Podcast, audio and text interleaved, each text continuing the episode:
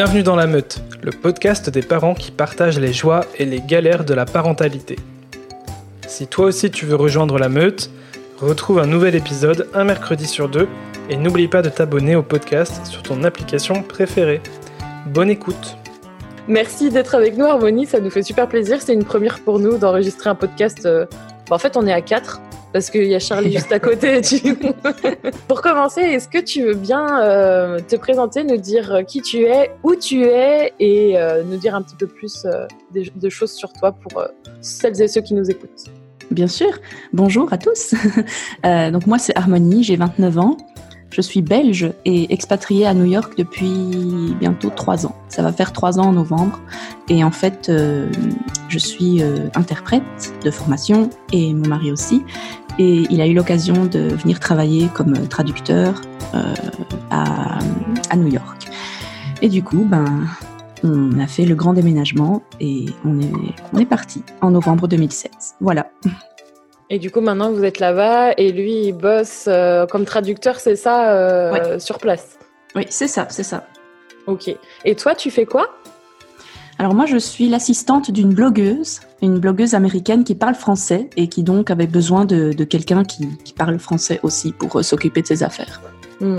Donc du coup, tu bosses aussi. Donc vous êtes deux personnes expatriées qui bossent à, à temps plein et qui a accueilli il y a pas très longtemps une petite personne. Oui. petite, Du coup- petite. euh, On pourra en reparler après, mais oui, Tout c'est clair. Parce qu'on a suivi ça et, euh, et c'est vrai que il- tu- on va pouvoir en discuter, mais c'est vrai que c'est un grand gabarit. c'est ça. Donc ça fait trois ans que, que vous êtes là-bas et est-ce que vous aviez prévu de rester euh, de rester tout le temps euh, à New York ou c'était euh, pas forcément temporaire, euh, pas permanent? Ben, en fait, il faut savoir que mon mari, il a d'abord eu des contrats temporaires dans l'organisation dans laquelle il travaille et hum, du coup, il a fait plusieurs contrats temporaires. Et ensuite, il a eu la confirmation que c'était bon, il avait un contrat hum, long, on va dire. Peut-être pas un CDI, mais un contrat long.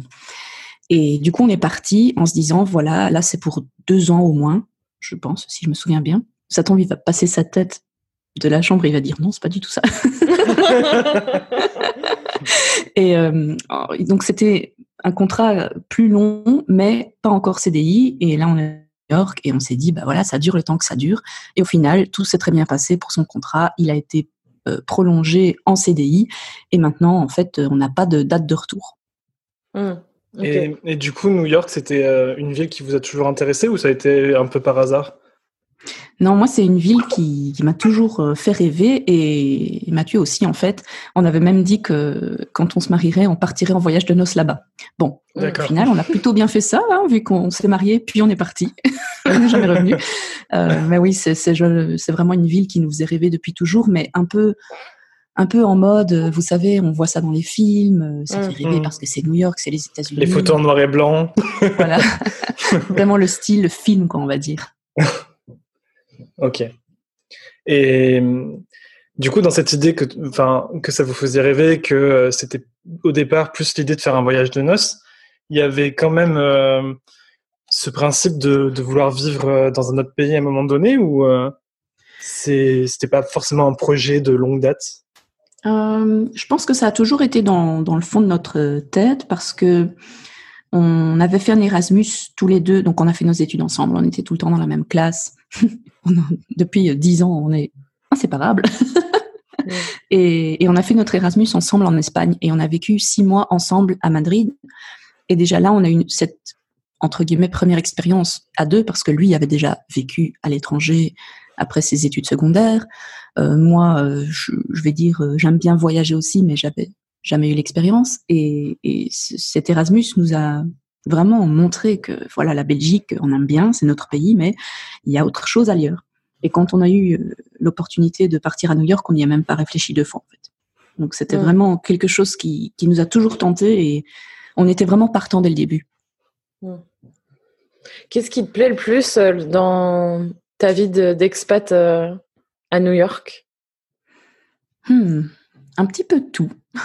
Je dois dire que franchement, euh, trois ans plus tard, euh, quand, quand, je regarde, je, je, je, suis toujours aussi enchantée de notre choix. Et ce qui me plaît le plus, je pense, c'est la mentalité américaine qui est très très différente de la mentalité franco-belge, on va dire. Je, je, mets nos deux pays dans le même sac hein, parce que je pense qu'on a vraiment la, la même, le même genre de, Ouais, c'est pas très éloigné culturellement. Voilà, sur certains sujets, ouais, totalement. Voilà, mais je peux pas dire européenne parce que en Espagne ou j'en sais rien, en Autriche, c'est certainement pas la même manière de penser. Mais disons franco-belge.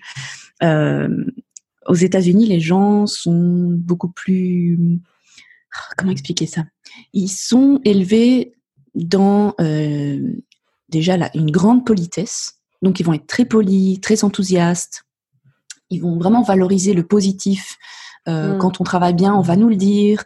Euh, les gens sont toujours enchantés de nous rencontrer, ce qui peut être un peu à, double tranchant, on va dire. Hein. Parfois, on se demande si c'est vraiment sincère. Mais au quotidien, quand on va dans un magasin, que les gens nous sourient, que la caissière dit bonjour, merci, au revoir, que les gens ne passent pas leur temps à râler, franchement, ça fait une différence sur le moral.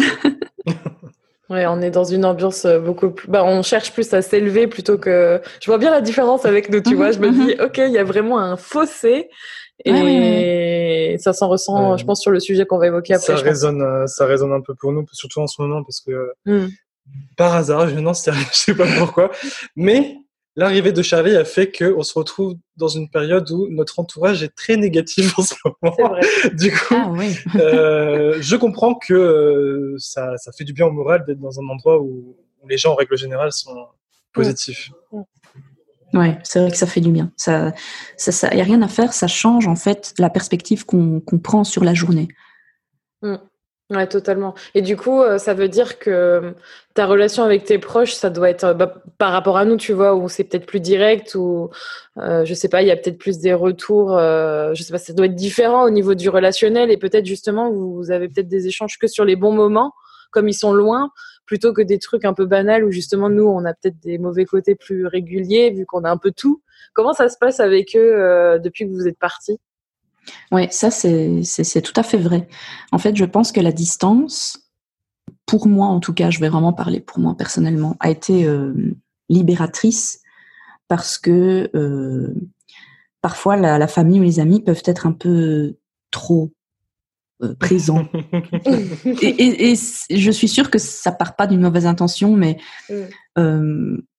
Mathieu et moi, on est, on est des gens très indépendants, on a vraiment notre manière de penser, euh, et en fait, la distance nous aide, comme vous dites, à partager les bons moments. Bon, voilà, on partage aussi les mauvais quand ça va pas, euh, quand on a du mal euh, avec le petit ou ce genre de choses. Évidemment, on en parle, mais mais on n'a pas sans cesse les gens tous les jours qui disent oui mais tu devrais faire ça, oui mais vous devrais mieux faire ça, c'est pas bien comme vous faites, moi de mon temps c'est comme ça. Une fois de temps en temps parce que genre on appelle nos mamans une fois par semaine, alors il appelle la sienne et puis j'appelle la mienne donc c'est drôle parce qu'en fait c'est genre un écho quoi.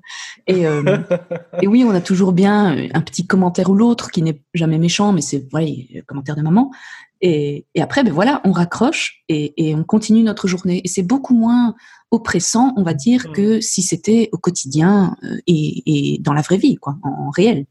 Mm. Ouais, ça, je comprends tout à fait. Et je trouve que ça.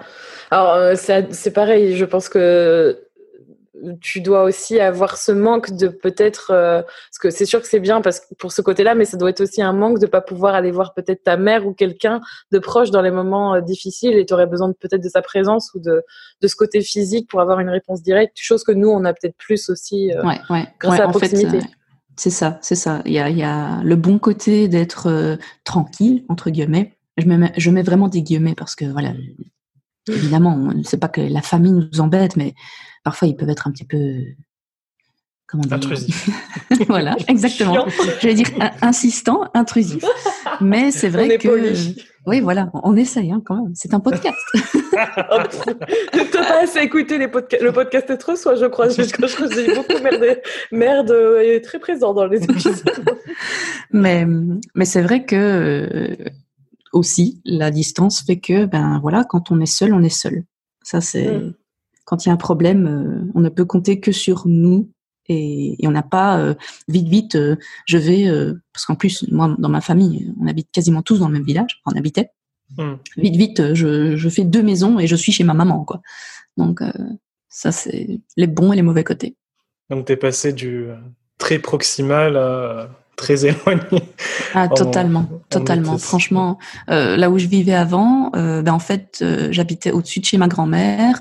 Ma sœur ah habitait en haut de la rue et ma maman habitait le village d'à côté. Donc c'était vraiment et enfin tante, cousine, tout le monde habite dans le même coin, quoi. Donc c'était vraiment très proche.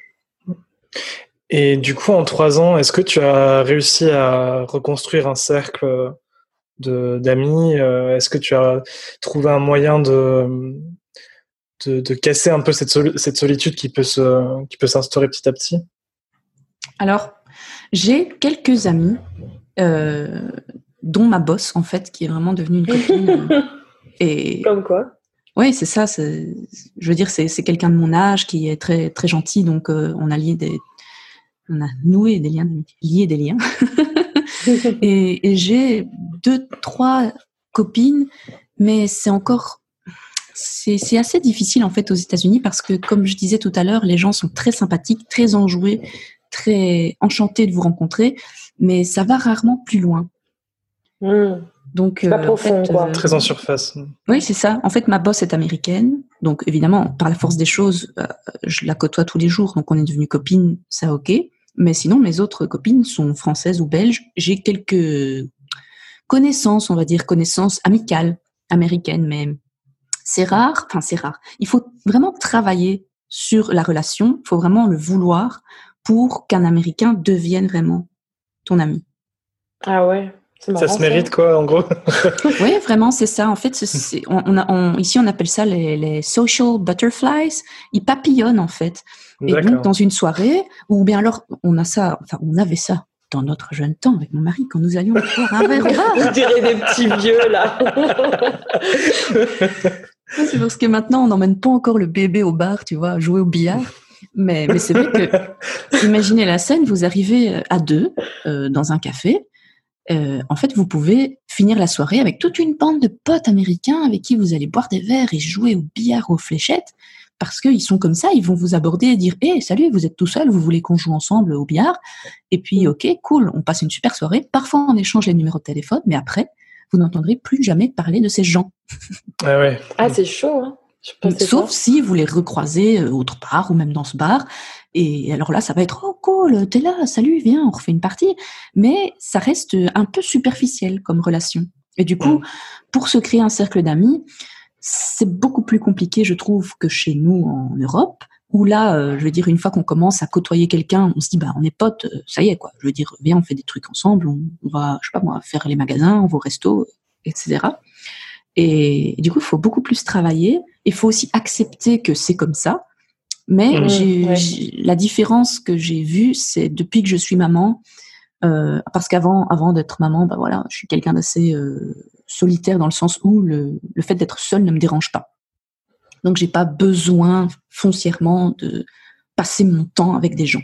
Donc ok, ça, ça m'allait très bien. Mais une fois qu'on est maman, bah, vous savez, parents même, on a les petites inquiétudes, on a mm, mm. La fatigue, on a envie de partager. Tiens, mon bébé fait ça, est-ce que c'est normal? Et du coup, j'ai commencé à m'intéresser euh, euh, et à chercher des groupes en fait de mamans dans le quartier. J'en ai trouvé et au final, je me suis fait quelques nouvelles copines aussi et ça fait franchement du bien. Oui, mm. Ouais, c'est sûr, ça, franchement, je le comprends totalement et, euh, et heureusement que les réseaux sociaux existent et qu'on a mm-hmm. Internet parce que je pense que j'ai je, trop hâte d'ailleurs, je pense qu'on va faire un épisode avec nos mères euh, à propos de plusieurs choses, mais euh, c'est vrai que pour, pour avoir les réponses ou avoir un peu de compagnie, euh, mhm. surtout quand on est loin, avec ce contexte-là, ça devient compliqué, quoi. Donc, t'as bien fait. C'est bien qu'il y ait des cercles proches de toi, quoi. Oui, c'est ça. Mais, mais c'est vrai que pour moi, ça a été aussi sortir de ma zone de confort, vu que je suis quelqu'un d'assez solitaire et qu'en plus avec un, un, tout petit bébé, voilà, de, de quelques semaines, moi, je j'osais même pas sortir de chez moi alors que c'était le printemps, il faisait pas froid, enfin, il y avait aucune raison, mais j'osais pas quoi. Je me disais s'il pleure, si je dois lui donner le sein, si, enfin, plein de choses. Mmh. Mmh. Et au final, euh, au fur et à mesure du temps, ça, ça a été mieux, mais ça a vraiment été un coup de pied aux fesses euh, de me sortir ainsi de ma bulle et de, de connaître de nouvelles personnes. Mmh. Euh, du coup, bah, on a enclenché sur. euh, on a fait une, on, on a, on a fait une mini transition sur plusieurs phrases du coup pour parler du sujet bébé qui va être euh, le cœur de ce podcast, je pense, Mhm. de cet épisode. On voulait savoir avec Rémi. parce que c'est, je crois que c'est quelque chose qu'on a discuté au tout début du podcast. euh, C'était une des, des premières questions qu'on avait, et justement euh, par Je trouve rapport que c'est intéressant d'avoir les, avis de, de chacun. Ouais, Parce ouais, que je pense que chacun a ses. Oui, Euh, sa vision des choses, tu veux dire. Mm. Ouais, ouais. En fait, euh, on voudrait savoir euh, à quel moment que à quel moment tu as su que tu voulais avoir euh, un ou des enfants, parce que voilà, on ne sait pas si tu euh, si tu souhaites en avoir d'autres, mais à quel moment tu as su que tu voulais devenir euh, maman parent? Euh, bon, alors c'est. Je suis sûre que Mathieu va rire dans l'autre pièce. tu te sens espionné Non, même pas. Je sais même pas s'il écoute, mais si là il écoute, il va rire. Euh, C'est-à-dire qu'on s'est mis ensemble quand on avait 19 ans et on était donc aux études et très vite, en fait, j'ai voulu un bébé. Mm. Mais on avait 5 ans d'UNIF. On s'est rencontrés en première année d'UNIF et donc il n'était pas question de faire un bébé à ce moment-là. Mm. Et sauf que moi, j'étais mais totalement obsédée. Je sais pas si c'était parce que ma sœur a eu ses enfants à cette période-là, ou juste si j'avais un instinct maternel hyper euh, développé qui me poussait à vouloir ça. Mais littéralement, le soir, quand on rentrait de, l'école, euh, Mathieu travaillait et moi, je, je passais mes, mes soirées à regarder des, des sites euh, de- d'allaitement, de, Ah ouais. déjà, déjà à l'époque, vous imaginez, il y a Ah 10 ouais. ans. ah ouais, j'étais vraiment à fond. Quoi. Et alors je lui disais, fais-moi un bébé, fais-moi un bébé. Et lui, il était,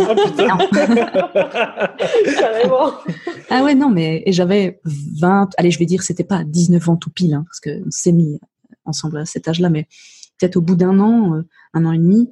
euh, et quand après on est parti en Erasmus, on a vécu dans notre bulle pendant six mois, rien que tous les deux, c'était vraiment le bonheur. Et, voilà, après, ben, on, a évidemment terminé nos études.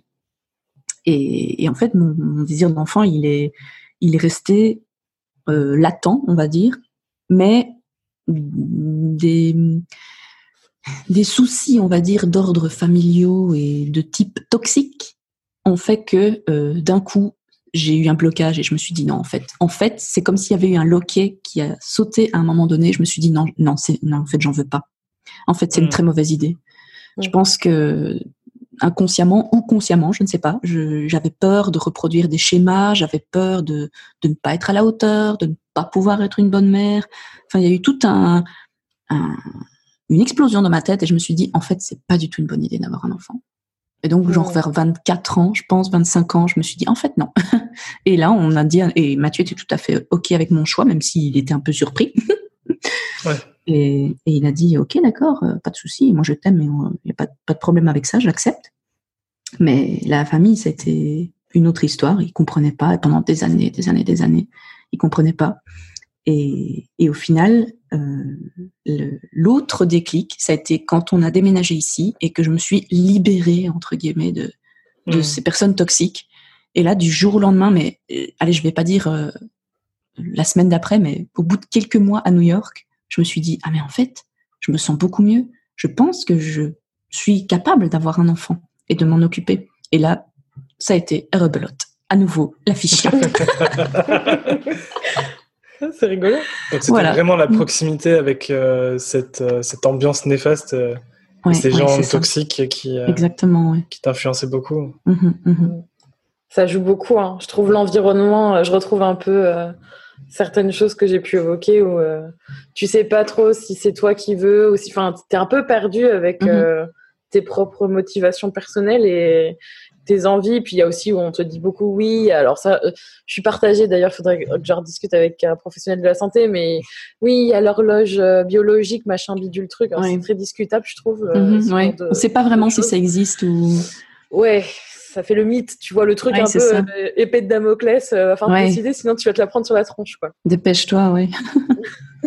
Donc c'est rigolo de, de voir ça. Et, et du coup, bah, tu t'es décidé. euh, donc c'était, ça fait trois ans que vous êtes là-bas. Entre le moment où, où vous êtes arrivé à New York et le moment où tu es tombée enceinte, il y a eu combien de combien de temps en fait, à peu près? Euh, donc on est arrivé à New York en novembre 2016 et je suis tombée enceinte en juillet 2018. Mm. Euh, et c'est encore une fois parce que Mathieu euh, temporisait, on va dire, et disait attends, il faut qu'on ait une situation stable. C'est New York, on va pas se lancer dans un projet bébé sans avoir euh, un peu de, je veux dire, de sécurité pour nos arrières, tu vois. donc, euh, donc encore une fois, lui c'est la voix de la raison. hein. Moi je suis Bélier, je fonce, euh, Mm. rien n'affiche, je réfléchis après avoir agi. Et lui il est là, attends ma chérie, on va faire d'abord comme ça, tu vas voir. en fait, Rémi, toi, t'étais un peu comme Harmonie. Peut-être pas, Pas- euh, pas pour le autant, côté mais- insistant, mais euh, je rongeais mon frein. Quoi. je le Ah gardais ouais, à l'intérieur. Ouais. Ouais. Ouais, ouais. Il, il Ah. était. euh, je pense que si on, si j'avais été comme Rémi, je pense que j'aurais pu avoir un enfant euh, dans à 20 ans. hein. Ah ouais. un enfant à 20 ans. Ouais, ouais, ouais. Mais moi, j'ai, moi, j'ai, j'ai freiné. Moi, j'ai fait non, non, non, c'est pas possible. euh. C'était mon Mathieu. On a tous besoin d'un Mathieu. Ici, on dit on a tous besoin d'un Rémi aussi sur certains trucs, mais comme quoi. Mais non, mais comme, on, on- franchement, on leur, on leur frotte la manche là. C'est vrai. Du coup, t'es tombée enceinte et hum, comment ça s'est passé les comment ça s'est passé les premières semaines, les premiers mois? Euh, au niveau, pour moi, la grossesse, tu veux dire? Ouais, ouais, ouais, à New York, comment, enfin, qu'est-ce qui qu'est-ce qui s'est passé pour toi? Comment te- comment ça s'est passé euh, Comment ça s'est passé? Euh, ben, j'ai été un peu malade, euh, surtout dans le métro, parce que, Seigneur, les odeurs du métro, c'est pas agréable. à New York et, ouais. et New York, c'est assez atroce à ce niveau-là. Euh, sinon, euh, moi, j'étais complètement, enfin, épanouie, dans le sens où, enfin, c'était tout ce dont j'avais rêvé qui se réalisait. Je voulais être enceinte en fait. Je pensais même pas à l'après. Je voulais être enceinte et, et ça a fonctionné. Et je suis tombée enceinte et donc j'étais ma- malgré les, les désagréments du début, j'étais sur un nuage. Maintenant, par exemple, pour euh, le boulot, ben, j'avais un peu peur en fait. J'avais un peu peur de, l'annoncer à ma chef parce que les Américains, encore une fois, euh, je fais certainement une généralité, mais je pense qu'il y a une différence euh, entre la, mentalité boulot des Américains et des Européens, du moins à New York. Les gens ici sont très très portés carrière et ils s'en fichent de faire des heures sup et ils bossent, Mhm. bossent, bossent. Euh, Voilà. Après, c'est encore une fois un environnement beaucoup plus positif, mais ça n'empêche que euh, on peut vous user jusqu'à la corde. C'est l'héritage Et- du rêve américain un peu. euh, Voilà, où il faut, voilà, euh, c'est ça. tu peux tout avoir, mais il faut le mériter. Quoi. C'est Ouais, hustle, hustle. euh, Ouais, c'est ça, exactement. Et alors, New York, c'est vraiment une ville en fait. C'est c'est pas un mythe. La ville qui ne dort jamais, c'est vrai. C'est Mm. les gens. Tu peux aller à, à 4 heures du matin dans la rue. T'as des gens qui bossent, t'as des gens qui, qui reviennent du travail, qui, qui sont en train de manger n'importe quoi. Et donc, euh, j'avais peur en fait parce que je, je, ne- je ne sais pas si c'est encore une fois c'était mon inconscient qui parlait, mais je me disais mince, je vais être enceinte, donc je vais plus être à 100% de mes capacités. Même si je suis Mhm. quelqu'un de- d'actif et et qui n'a pas envie de se laisser abattre, je me disais, ben voilà, là j'ai les nausées, puis après, ben, quand j'aurai des kilos euh, à porter, ce sera difficile. Et, et du coup, j'avais vraiment très peur de lui, de lui annoncer. Et au final, voilà, tout s'est bien passé. Elle n'a pas Mm. du tout mal pris ça. Elle était très heureuse pour moi. Mais ouais, c'était un peu ambivalent comme sentiment, parce qu'en même temps, j'étais heureuse, épanouie, et en même temps, je, je flippais déjà de, de ne plus avoir le contrôle à 100% de mon corps. Mm. Ce qui est compréhensible en même temps. Et t'avais raison, je pense. Enfin, ça s'est quand même confirmé, j'imagine. Enfin, pour ma part, c'était ça, mais je parle peut-être pour toi. Ça s'est confirmé ou pas? Qu'il y avait des choses qui ont quand même bien changé euh, sur la fin de ta grossesse euh? Ouais, ouais, ouais, ouais. Euh, je, dois dire que franchement, allez, quand on me demande, j'ai eu une belle grossesse, j'ai pas eu de problème de santé à proprement parler. J'ai eu un peu voilà de nausées les premières semaines, mais franchement rien de rien d'insurmontable non plus. Et euh, mais vraiment la fin de grossesse a été difficile. J'ai eu des problèmes de canal carpien. Euh, J'ai eu euh, bah, bébé déjà qui est né après terme, donc euh, voilà, je portais euh, ce ventre assez imposant, avec beaucoup de grâce et de délicatesse.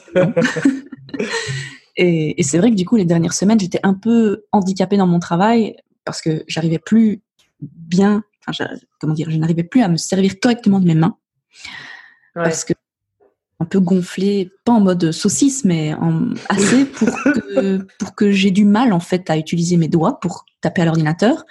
J'arrivais plus à me contorsionner pour prendre ma bosse en photo parce que c'est ça aussi assistante, c'est la casquette pour dire euh, je fais tout en fait.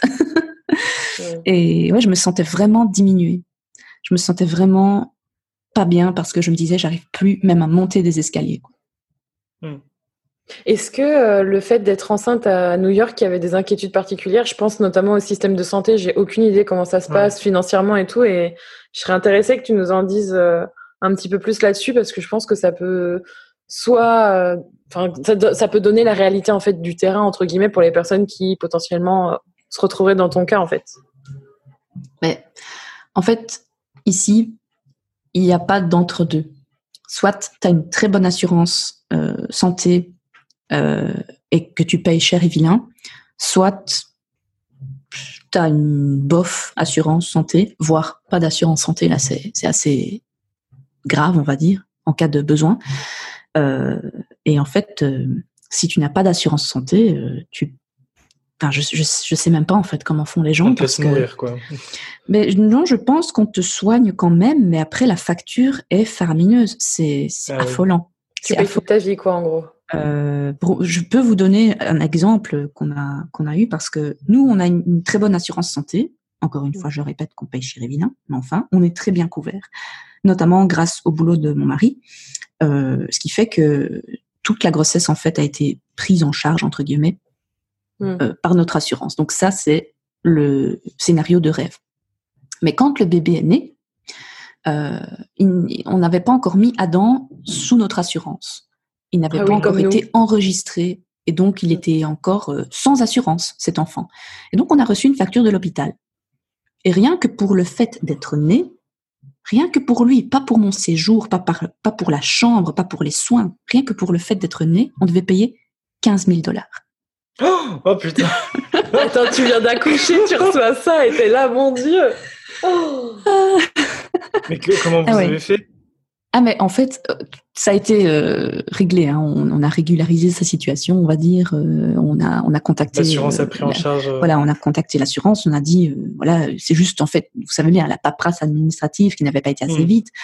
Mais mais quand tu reçois ça, effectivement, une semaine après avoir accouché, que tu ouvres et que tu vois, vous devez payer 15 000 dollars. Et après, le, le, le descriptif de la facture, c'est naissance, 10 000 dollars euh, test pour euh, son audition, 7000 dollars. Non, j'invente, mais genre 1000 dollars. Euh, je ne sais pas moi, il a eu un vaccin, 1000 dollars. Et t'es là, ok. oh la vache. Ah, c'est affreux. Franchement, c'est affreux. Ah, faut pas être malade à New York. Non, franchement, euh, c'est. aux États-Unis, en fait. Oui. Ouais, ouais, ouais, ouais. C'est aux États-Unis comme ça, c'est inconcevable inconcevable euh, de notre mentalité encore une fois de franco-belge slash européen mm. euh, on est hyper bien, hyper bien en France et en Belgique. On n'a même pas idée en fait du, confort et de la sécurité au mm. niveau santé. Mm. Ouais, non, je suis totalement d'accord. Et euh, moi aussi, euh, enfin nous aussi, hein, quand euh, Charlie est né, il faut mettre son enfant sur la carte vitale pour pour la France. Mm-hmm. Et du coup, nous, ben, nous, on est indépendants, donc on a une caisse. Bon, ce sera plus le cas dans les prochaines années, donc ce sera un petit peu, ce sera plus franchement valable, mais ça met un peu de temps. Et nous aussi, on a dû avancer des frais, mais nous, c'était de des vaccins, voilà, de l'ordre de, quand même, on a dû payer des quelques quelques centaines d'euros, mm-hmm. ouais, au moins 500 euros je pense, minimum de, frais. On a avancé, on allait être remboursé, mais on a dû les avancer le temps que justement euh, elles soient mises sur la carte vitale.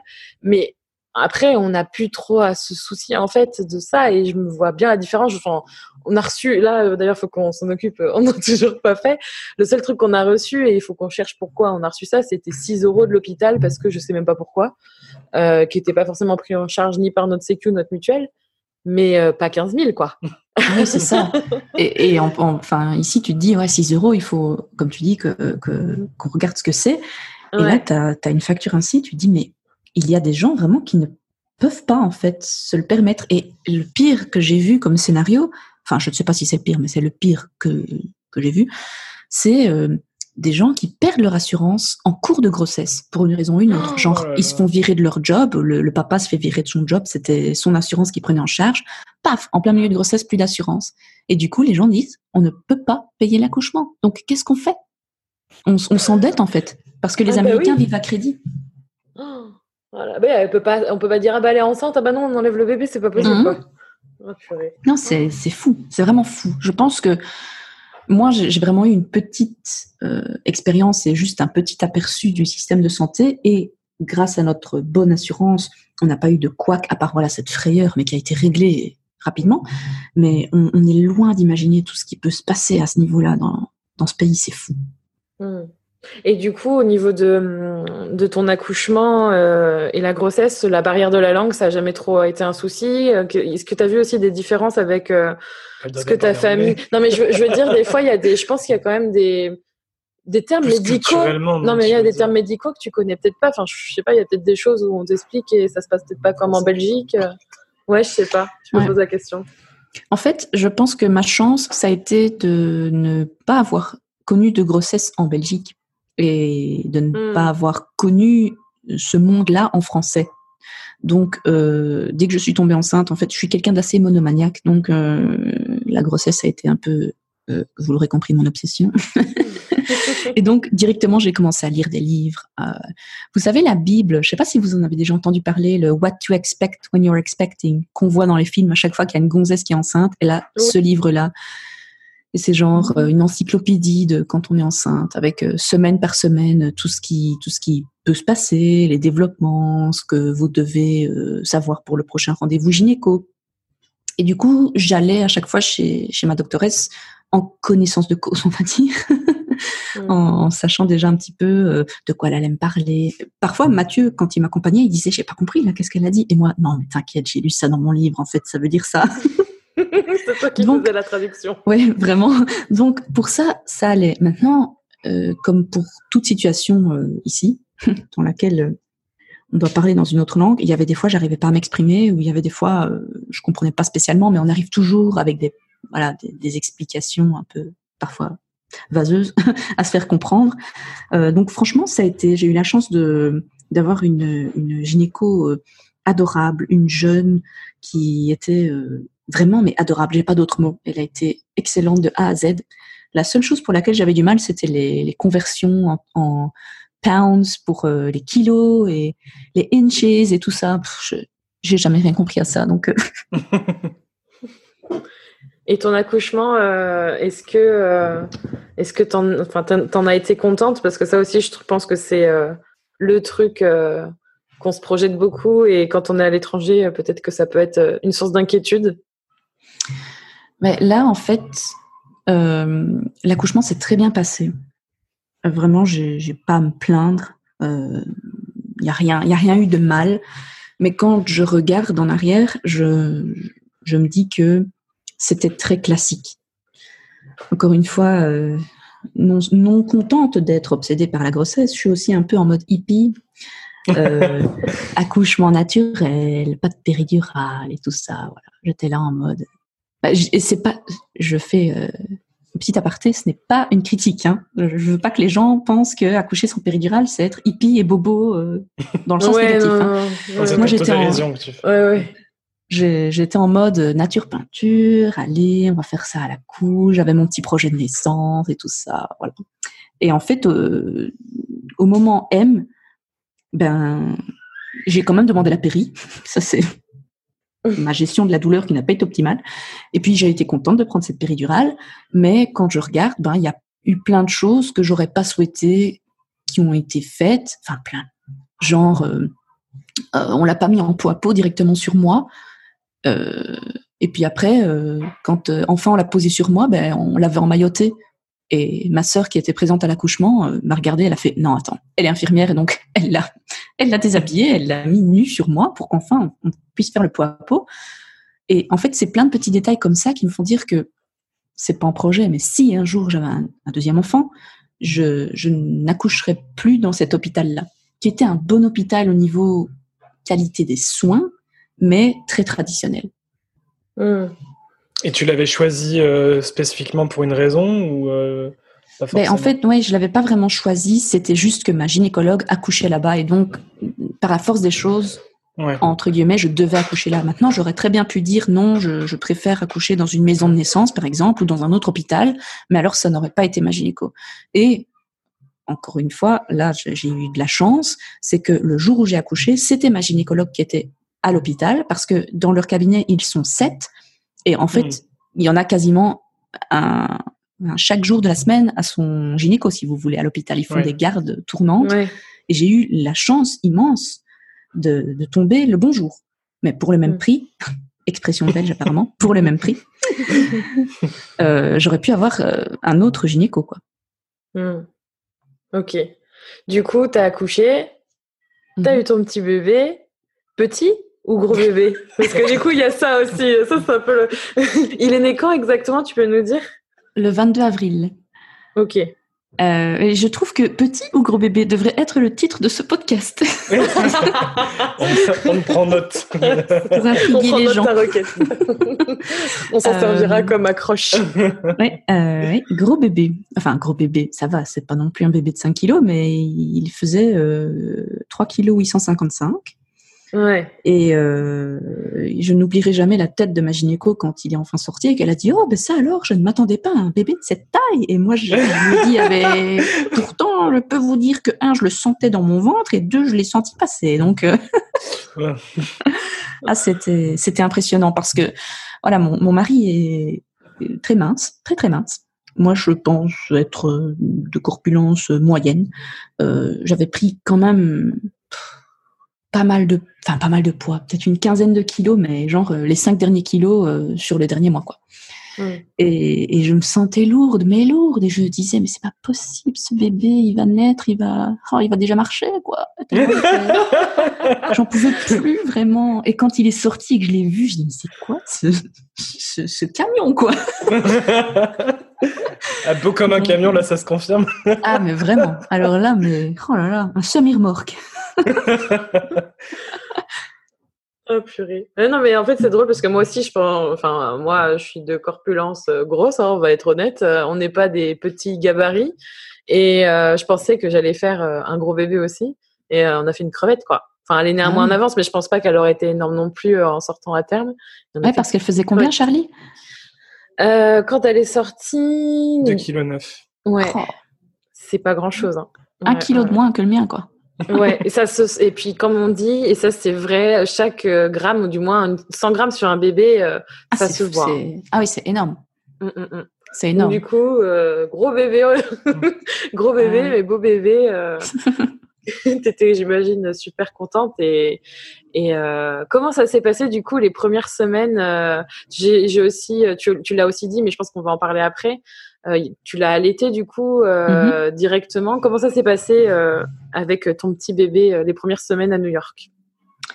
Bah Déjà, pour revenir à, l'hôpital, je ne sais pas comment ça se passe à l'heure actuelle en France et en Belgique parce que je sais qu'avant les séjours étaient beaucoup plus longs.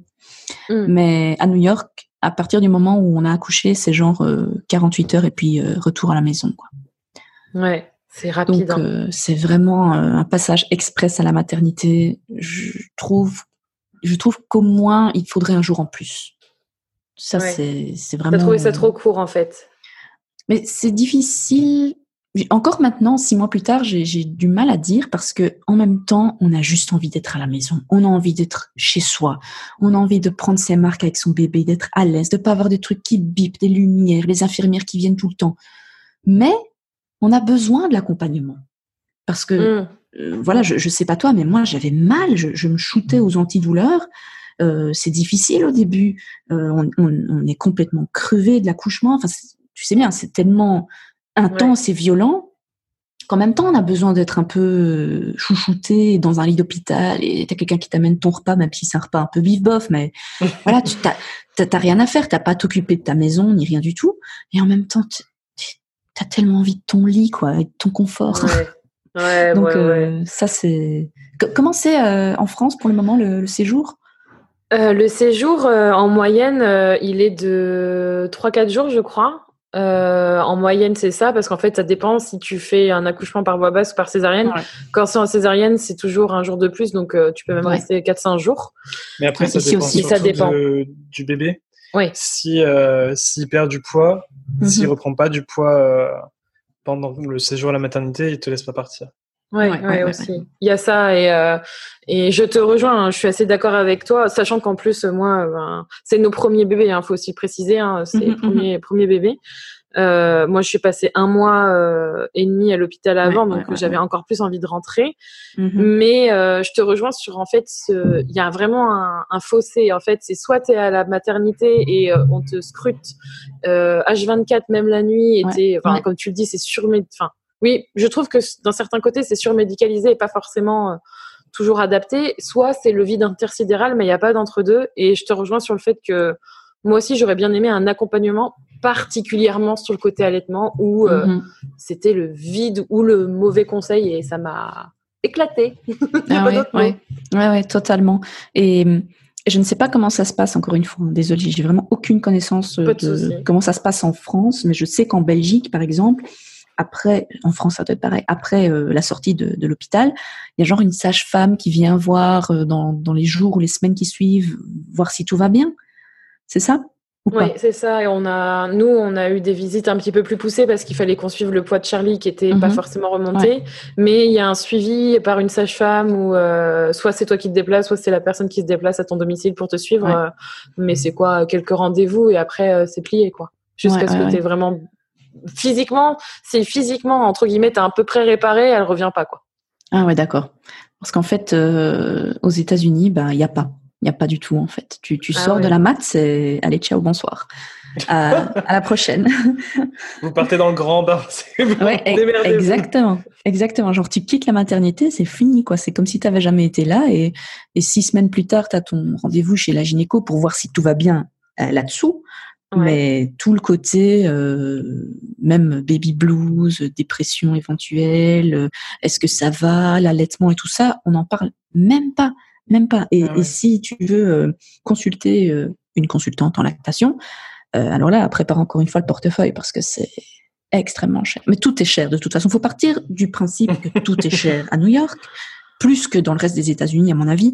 mais là, on parle en, en, milliers de dollars encore, quoi. Donc Enfin, ah ça veut dire que combien de femmes, combien de parents vont se dire oui, c'est vrai, je vais payer 1000, 2000, 3000 dollars pour aller euh, consulter quelqu'un qui va peut-être m'aider pour l'allaitement versus euh, bah, tant pis, je vais acheter euh, du, lait en poudre, tu vois. Mmh, ah ouais, d'accord. d'accord. Faut vraiment, vraiment, vraiment le vouloir et être motivé et enfin, faut rien lâcher. Ou alors avoir une bonne copine qui fait ça. ah oui, clairement, clairement, clairement.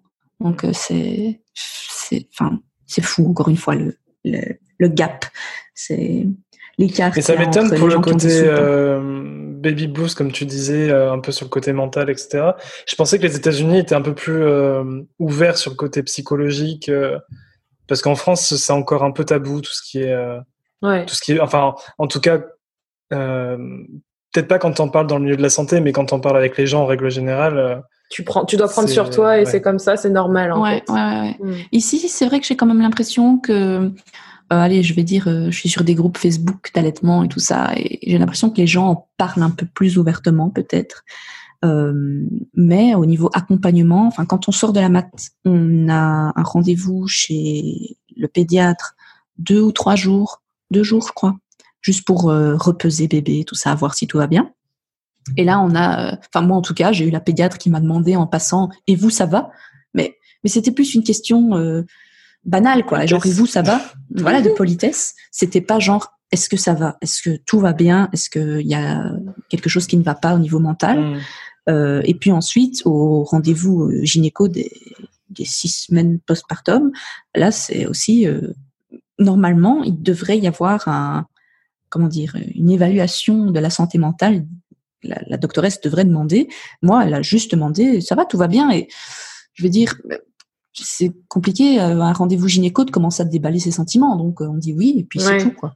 Ouais, et puis c'est très physique, hein. c'est pas pour, enfin, elle va t'écouter, mais elle va te rediriger euh, vers quelqu'un si tu as besoin, c'est pas. C'est pas son secteur d'activité. oui, voilà, c'est ça. Elle va pas commencer à me faire une analyse. Restez là sur la table, y a pas de souci. les jambes, les jambes écartées, on va analyser tout ça. Mais d'ailleurs, euh, ça me fait penser, je, ne sais pas du tout si c'est intéressant pour le podcast, mais euh, je voulais ajouter que le suivi gynéco avait été pour moi très bien. Euh, et j'ai trouvé en fait que au niveau respect du corps de la femme, c'était vraiment différent de la France et Belgique, parce que c'est intéressant. Euh, en France, il me semble, dites-moi encore si je me trompe, mais que la femme est nue pendant l'examen gynécologique, même un bête examen?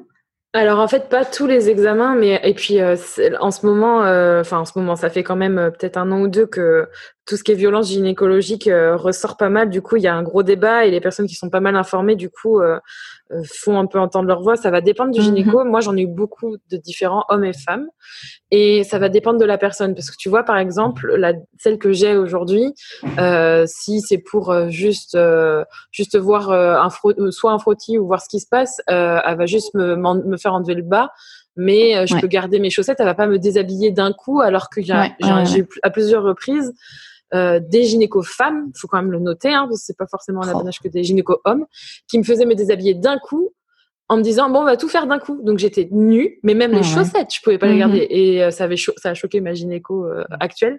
Mais ça c'est fou ouais une fois je lui ai même demandé je peux garder mes chaussettes? Elle m'a regardé d'un air mais ben oui.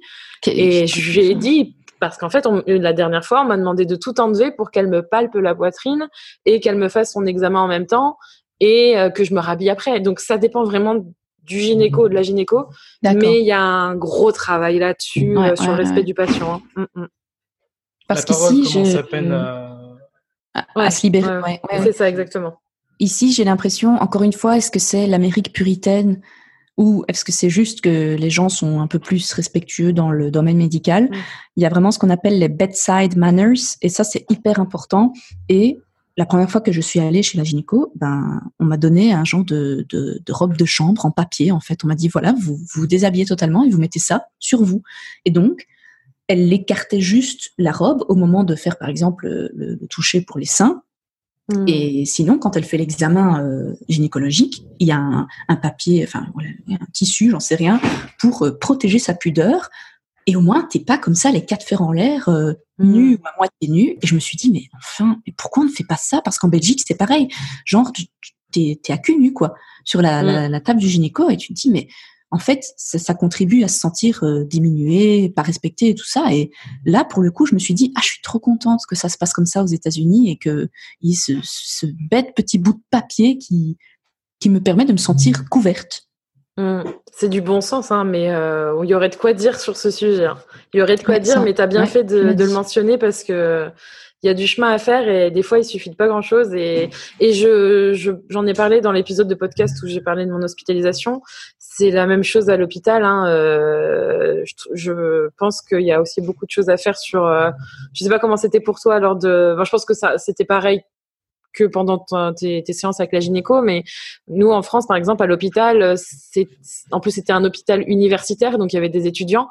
Donc il y avait un, entre guillemets du passage, c'est-à-dire que pour faire l'examen, bah il y avait pas toutes ces précautions non plus. C'était euh, bon, euh, il y avait deux personnes qui te regardaient, l'autre qui faisait l'examen. Heureusement, euh, ils, ils, essayent de mettre les formes, de, de demander l'autorisation aussi de te toucher, mais il n'y a pas tout ce côté protection, etc. Donc ouais, on a du chemin à faire et d'autant plus quand tu es vulnérable, quand tu as accouché et que tu as besoin de, de qu'on prenne soin de toi c'est il y a encore des choses à, à, améliorer. Malheureusement, euh, on est encore loin d'avoir juste ce petit bout de papier sur toi qui pourrait faire toute la différence. Donc euh, mm. ouais, ouais, ouais, non, c'est clair. Et du coup, je voulais rebondir là-dessus. Oui, vas-y, ah, vas-y. Non, non, non, j'allais dire c'est fou justement de voir les différences parce qu'il y a certains milieux, certains endroits, euh, endroits non, certains, ouais, certains milieux dans lesquels les États-Unis sont ont l'air plus à l'avance et d'autres c'est la France qui a l'air plus en avance. Et on se dit mais mais pourquoi, pourquoi c'est différent? Je comprends pas. Mais voilà, je referme ma, ma parenthèse. C'est juste que ce point-là, euh, ça m'a, ça m'avait choqué dans le bon sens pour les États-Unis. ah non, mais totalement, je suis totalement d'accord avec toi. Mais euh, dans les deux sens, euh, il y a des choses à faire. Bah alors, Charlie, petit tout sage. Oh. Du coup, cet enfant va bien. Elle se réveille. Elle est là. j'ai soif. J'ai ma gorge sèche. oui, bah justement, on allait parler d'allaitement. Donc, tu vois, ça fait une petite transition euh, toute bien trouvée. Euh, moi, ce qui m'intéressait aussi, c'est de savoir, euh, parce que je sais qu'on a discuté pas mal ensemble, et puis aussi, tu t'intéresses à l'allaitement en général, mhm. parce que tu as besoin aussi de réponses à tes questions, et ça, je le comprends totalement. Est-ce que tu vois des différences entre ce que tu vois à travers les témoignages qu'on peut donner de française ou de belge ou sur les réseaux sociaux avec ce qui se passe à New York et aux États-Unis. Hum, au niveau de l'allaitement, tu veux dire euh, le regard des autres, euh, la façon dont c'est euh, mis en avant. Est-ce que c'est, est-ce qu'on est à peu près, tu vois, nous en France par exemple, c'est quand même quelque chose. Il faut quand même aller chercher les choses sur l'allaitement. Même dans le milieu hospitalier, c'est un peu compliqué. Est-ce que c'est pareil aux États-Unis? C'est beaucoup le lait en poudre et pas trop l'allaitement? Comment ça se passe là-bas? Alors, je pense que et ça c'est vraiment valable pour tout, en fait, tout ce que je dis. Les États-Unis, c'est tellement grand que faut prendre ça comme un continent, même pas comme un pays. Mm. Euh, c'est énorme hein, quand on regarde euh, ce pays, il est énorme. quand tu vois qu'il y a trois, trois ou quatre fuseaux horaires rien que dans le même pays, c'est fou. Et, et, du coup, l'allaitement euh, au Texas est pas vu de la même manière que l'allaitement à New York. Moi, mon expérience, c'est que j'ai jamais eu un commentaire pour le moment. Euh, je pense que quand on va dans des milieux beaucoup plus conservateurs, les gens vont être un peu plus choqués, mais hein. j'ai envie de te dire, si c'est un vieux chiant qui te dit ça, euh, tu lui réponds, bah écoute, je fais comme Marie avec Jésus, hein, il n'y avait pas de lait en poudre à l'époque, voilà, et hop, tu lui as, tu as euh, cloué le bec. mais j'ai l'impression que les gens sont quand même plus ouverts ici. j'ai l'impression qu'il y a quand même beaucoup moins de critiques vraiment, c'est juste une impression. Hein. Je ne sais pas du tout si c'est réel, mais de ce que j'en vois.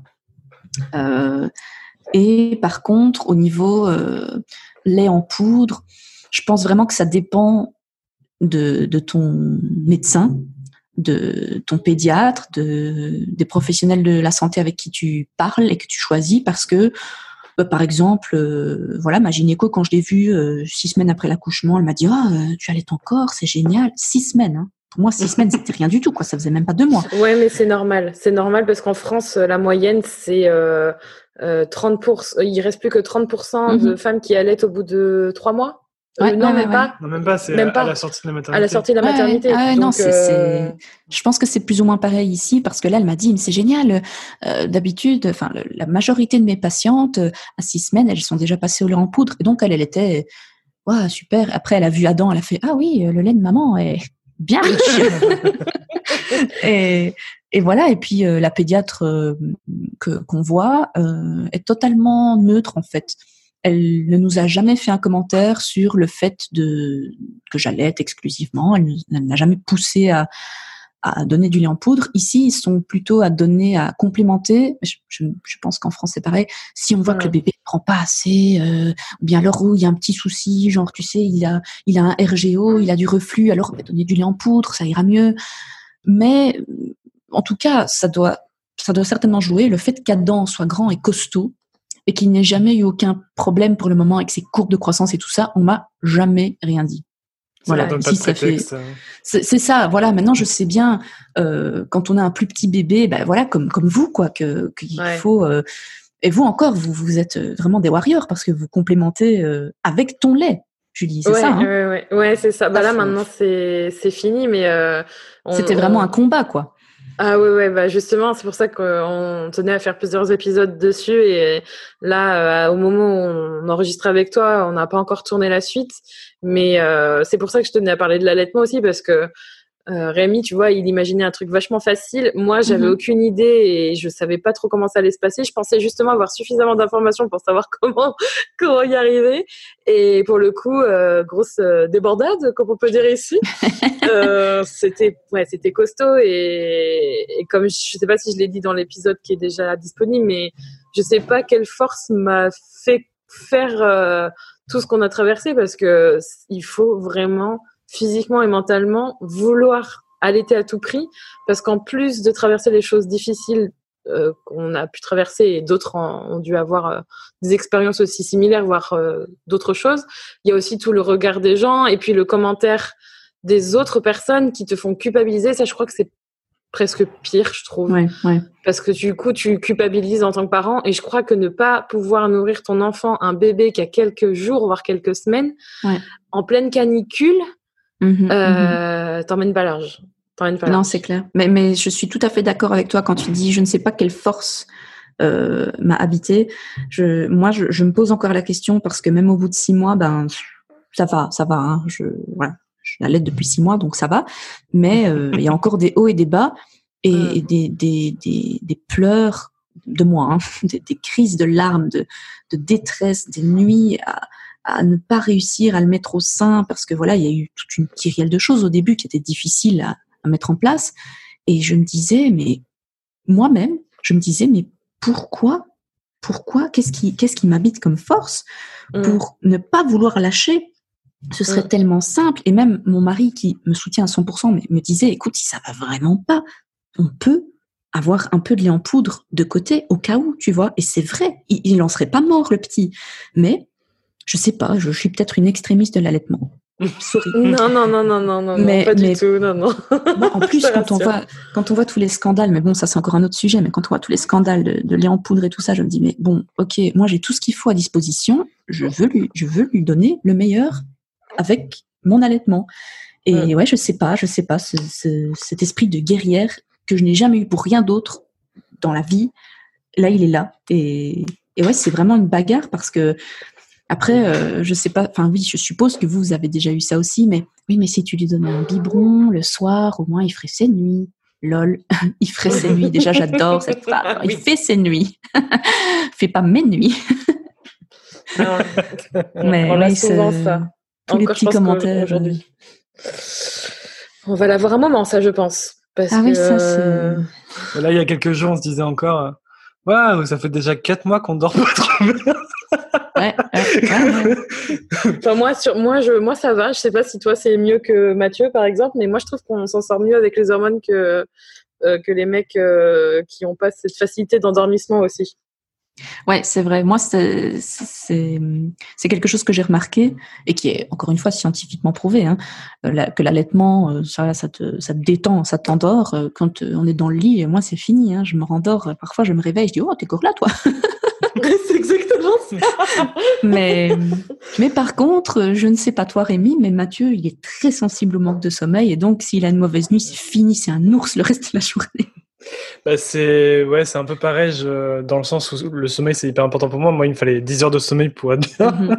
Ah, ben mais par contre, euh, je, enfin, je sais pas, je sais pas si je prends sur moi ou si je suis juste une bonne nature, mais euh, je, je suis pas forcément ronchon. Euh, la fatigue se cumule, donc euh, je suis fatigué. je suis fatigué, mais mais je ouais, je suis pas ronchon. Après, euh, comme je m'amuse à dire, de toute ma vie, j'ai toujours été fatigué, ce qui est pas faux. Je me souviens encore quand j'étais au collège ou au lycée, quand on me disait ça va, je disais toujours je suis fatigué. Ah Le truc, c'était dans ma nature, j'en sais rien. Mais là, pour le coup, c'est de la vraie vraie fatigue. Ouais, c'est ça. Mais bon, c'est comme ça. c'est ce que je dis toujours, c'est que c'est une étape à passer puis on la passera. oui, bah oui c'est ça. On n'a pas le choix de toute façon. Ouais. Qu'est-ce que qu'est-ce que t'aimes le plus dans ton dans ta vie de, maman maintenant que ça fait six mois que ou dans votre vie de parent aussi ça peut être euh, aussi les deux? Euh, moi je dirais que c'est vraiment le fait d'avoir fondé ma famille. Euh, maintenant j'ai enfin j'ai j'ai mes racines et je suis la racine de quelqu'un c'est un peu bizarre dit comme ça, mais on est vraiment à trois soudés. On a créé un enfant qui, du coup, enfin, est, unique et nous est unique. Et voir, euh, plus le temps passe et plus c'est gai, ça vous verrez aussi dans, quelques semaines, les interactions deviennent de plus en plus présentes et on voit vraiment que, que, le bébé euh, réagit à, nos mots, à nos sourires, à nos rires. Adam, il est super euh, chatouilleux, donc chatouilleux, chatouilleur, je ne sais pas comment dire en bon français. Il adore les glis. chatouilleux. et donc, il éclate de rire et ça, ça c'est vraiment le bonheur. Quoi. Quand, quand on dit euh, qu'on on éclate de bonheur quand euh, on a un enfant. C'est vrai dans le sens où euh, quand il te regarde avec ses beaux yeux, même quand il prend le sein et qu'il me regarde comme ça, avec ses grands yeux bleus, moi je fonds complètement. Et là, c'est le bonheur absolu. Euh, je pense que c'est la plus belle chose, c'est de se dire qu'on a entre guillemets quelqu'un pour la vie. Ouais, c'est vrai que on, a du mal à. Enfin, moi, je vois bien aussi le avant et le après. Il y a aussi plein de trucs aussi où tu te disais non, je serai pas comme ça euh, quand je serai parent et tout. que tu fais en fait complètement et, et en fait tu les assumes parce qu'en fait t'aimes bien ça. Je sais pas si ça fait ça pour toi aussi. Genre quoi Donne-nous des exemples. Euh, genre, euh, alors moi, le truc, c'est par rapport aux réseaux sociaux. Bon, après, maintenant, c'est un peu moins où je disais oui, euh, mais pendant que j'étais enceinte, je disais ça, oui, je parlerai pas trop de, de trucs de maman, je montrerai pas trop. Tu sais, même les petits gazouillis, les trucs un peu drôles avec ton bébé, moi, c'était le genre de truc qui me saoulait un peu avant ah chez les autres. Et en fait, je le fais. Et quand je me vois le faire, je fais, mais mais en fait, euh, j'aime bien faire ça.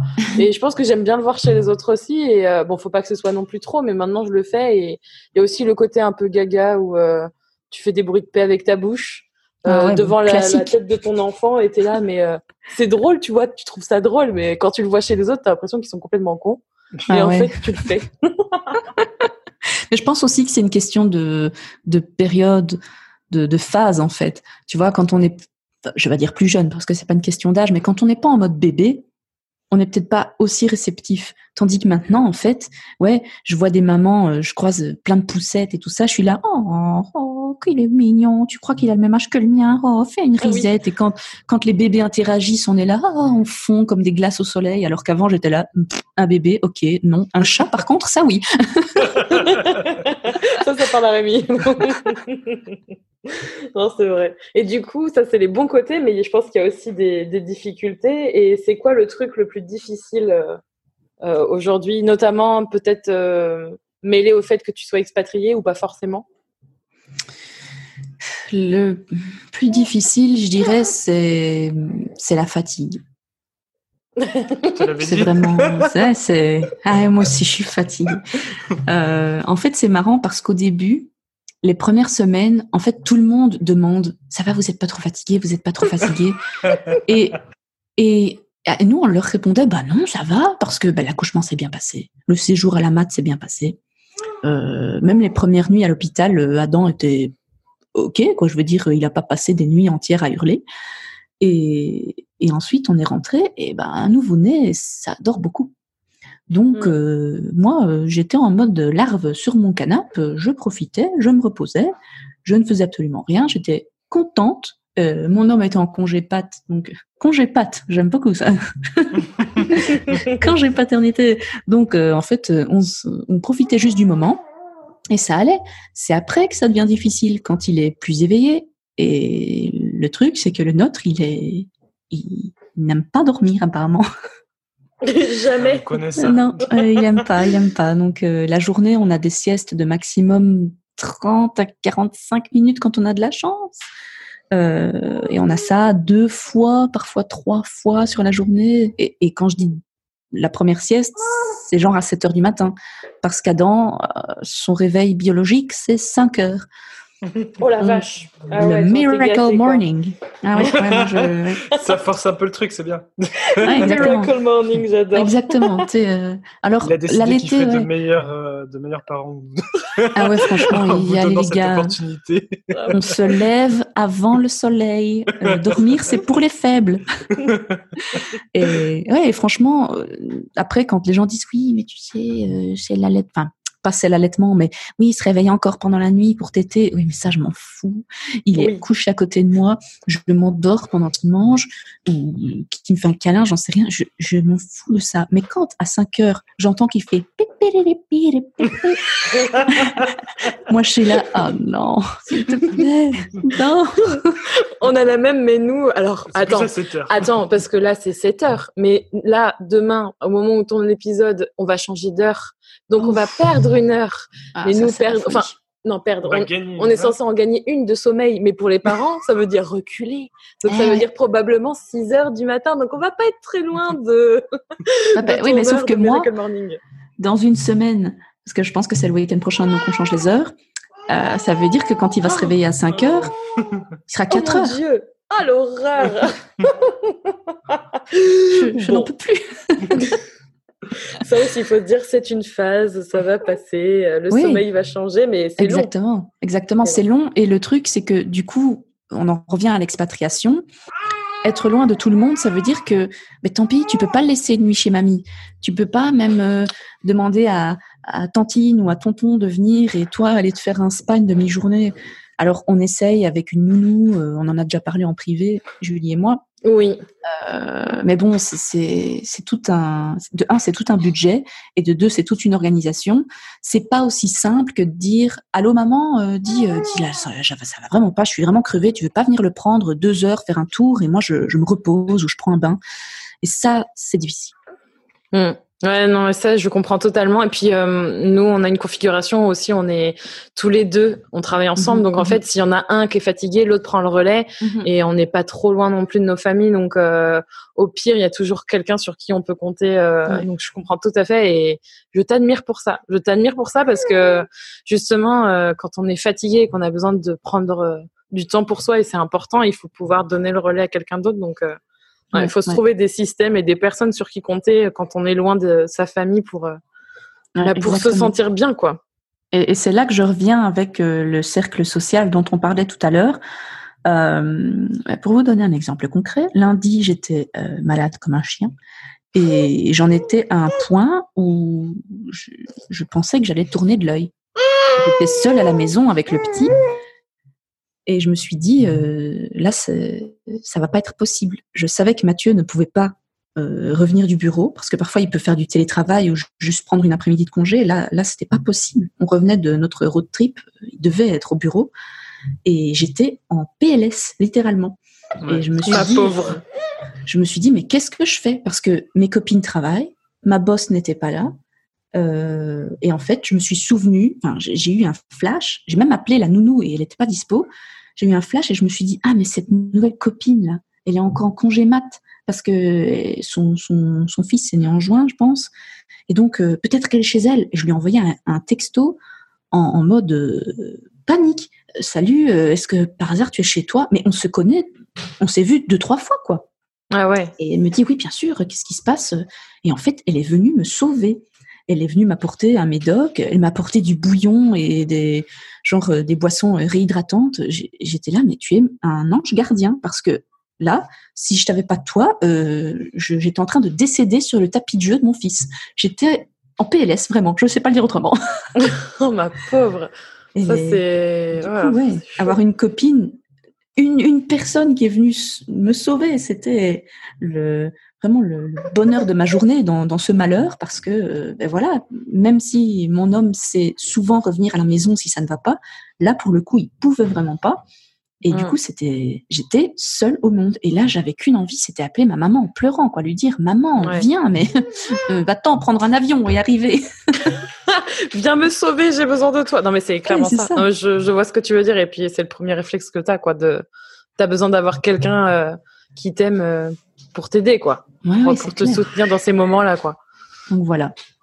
Merci pour ce pour ce conseil. Et du coup, pour euh, vu que ça y est, ça fait déjà plus d'une heure qu'on parle. J'aimerais bien qu'on fasse des épisodes. Euh, on va peut-être faire des épisodes composés sur d'autres thématiques pour que ce soit plus plus plus plus possible pour écouter. Mais à chaque fois, ça, j'ai tellement envie de parler des heures, mais c'est compliqué.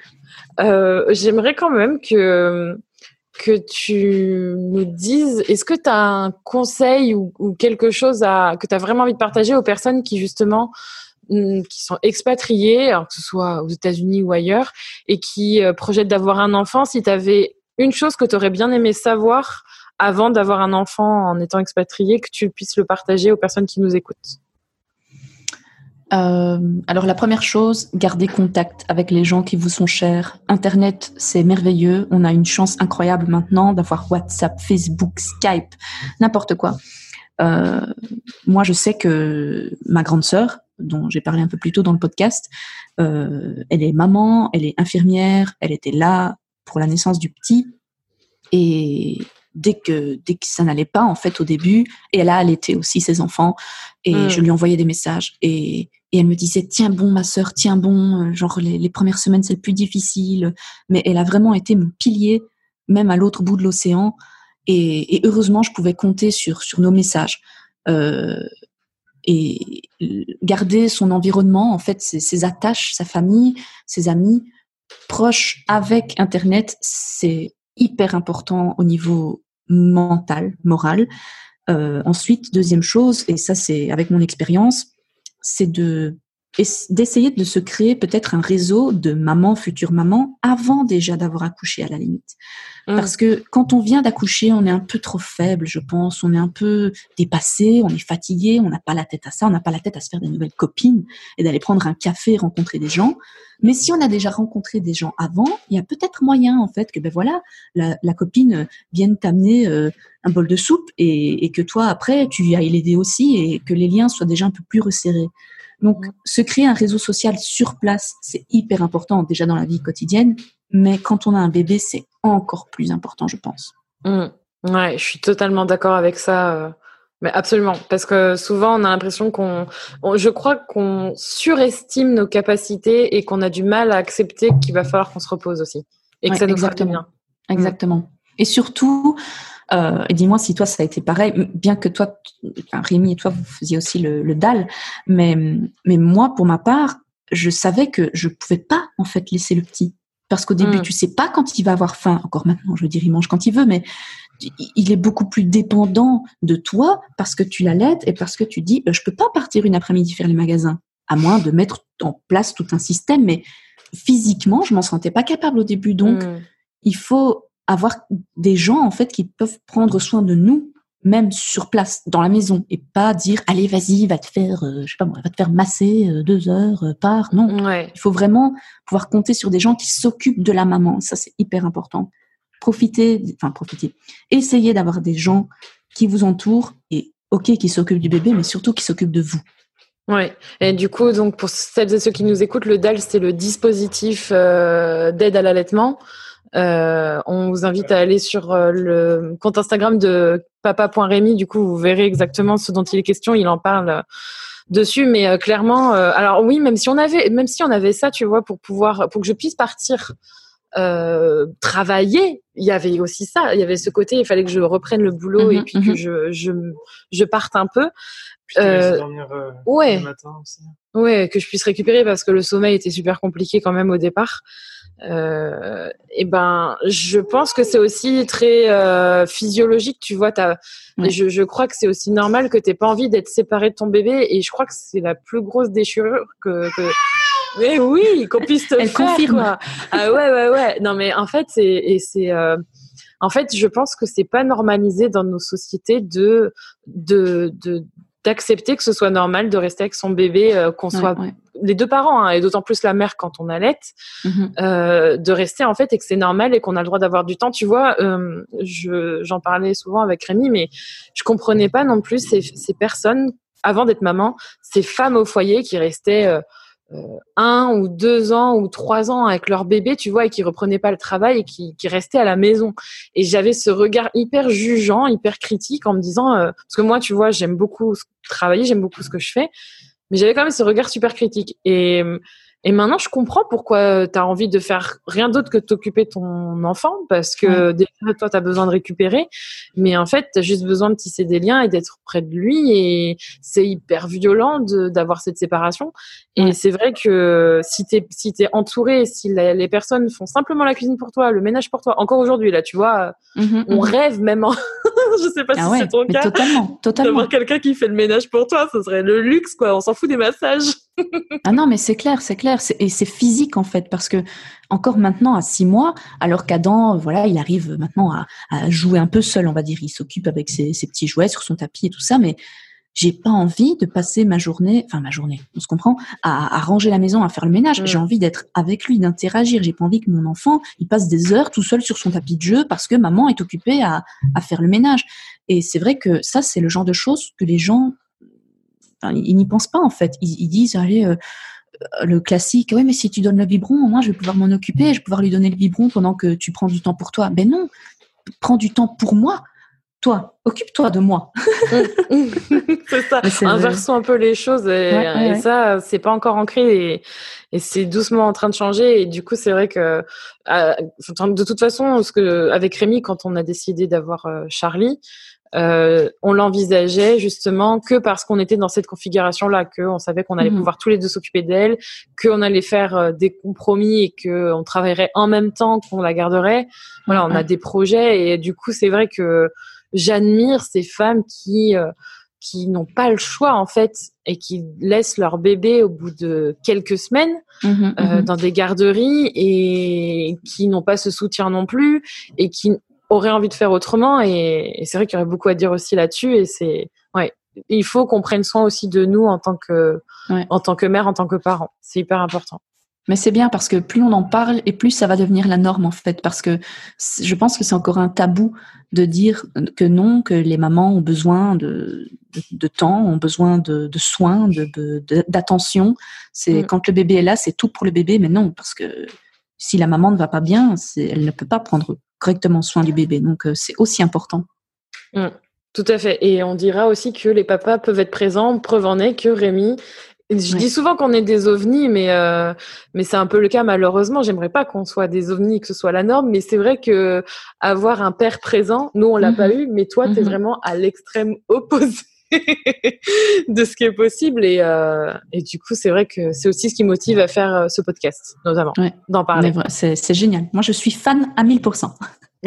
merci pour tous ces soutiens. Et merci de participer à ce podcast, du coup. Et, euh, et c'était super intéressant. Est-ce que tu avais une autre question à poser à Harmonie? bah, Peut-être en conclusion, euh, par rapport à votre expérience de trois ans à New York maintenant, est-ce que euh, vous comptez vivre euh, définitivement entre guillemets aux États-Unis ou est-ce que vous comptez aller ailleurs euh, plus tard?